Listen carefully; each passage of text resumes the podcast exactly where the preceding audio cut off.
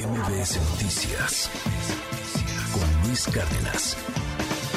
Hoy es miércoles de libros con Dalila Carreño y el libro del día de hoy eh, es uno es una de estas de estas joyas que vale la pena por pragmático, que vale la pena porque ayuda, que, no, estamos hablando de la alta literatura. La otra vez alguien me escribía ahí en el WhatsApp, ay, ¿por qué? A ver, no todo es alta literatura, no, no todo es política, no todo es ensayo, no todo es periodismo necesariamente. Eh, hay muy buenas opciones y esta es una de ellas. Yo lo leí hace ya un tiempo y, y me da mucho gusto, no sabía que era un bestseller ya del New York Times. El libro se llama Roba como un artista, así, roba, sí, roba como un artista como un artista, ¿eh? no como un funcionario público. Roba como un artista. Las 10 cosas que nadie te ha dicho acerca de ser creativo. Para quienes gustan o tienen un trabajo creativo, es una joya, es lectura obligada. Para quien no, también, porque empiezas a descubrir muchas cosas que podrías hacer y de manera súper sencillita. Gracias por la recomendación, Dalila. Cuéntanos más de este libro de Austin Glennon. Muy buenos días. Hola Luis, buenos días, qué gusto saludarte. Pues sí, justo queremos platicarte de Robas como un artista, pues un libro que invita, como lo comentas, al lector a desarrollar su creatividad y a buscar fuentes de inspiración prácticamente en cualquier lugar. El autor escribió este libro para hablarle a su yo del pasado y así demostrar que los consejos que incluye pueden servir para todos y no solo para quienes se dedican al arte. El libro, querido Luis, explica pues que el trabajo como creativos consiste en recopilar buenas ideas porque entre más se coleccionen se contará con un espectro amplísimo en el cual inspirarnos.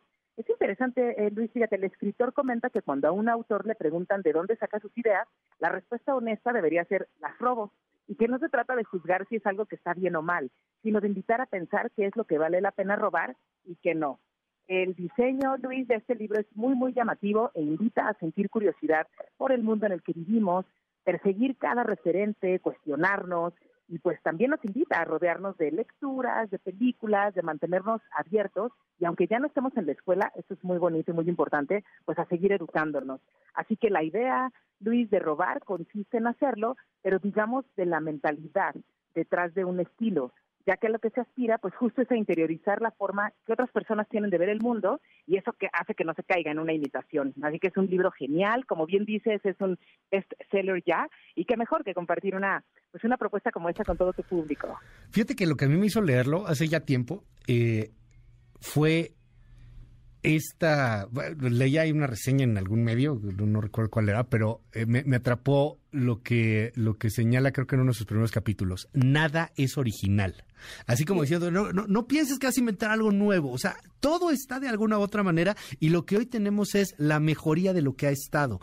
El, el aprender y el, y el poder diseñar y a partir de ahí crear algo nuevo, pero no partir de la nada. Eso, híjole, a mí me, de verdad me estalló la cabeza cuando leí esa, esa parte en particular del libro. Claro, y también interesante, él pues explica que ante una era digital como la que estamos viviendo también es muy importante usar las manos. Por ejemplo, él tiene dos escritorios, uno al que llama análogo, lleno de plumones, recortes, cartulinas, lápices, y otro digital con su tablet y computadora, ¿no? Entonces sí, justo te invita a esto, a tener los ojos bien abiertos, alimentarte de lo que te rodea y pues a generar cosas diferentes. Está buena la recomendación. Gracias, Dalila Carreño. Te leemos y te seguimos ahí en tus redes.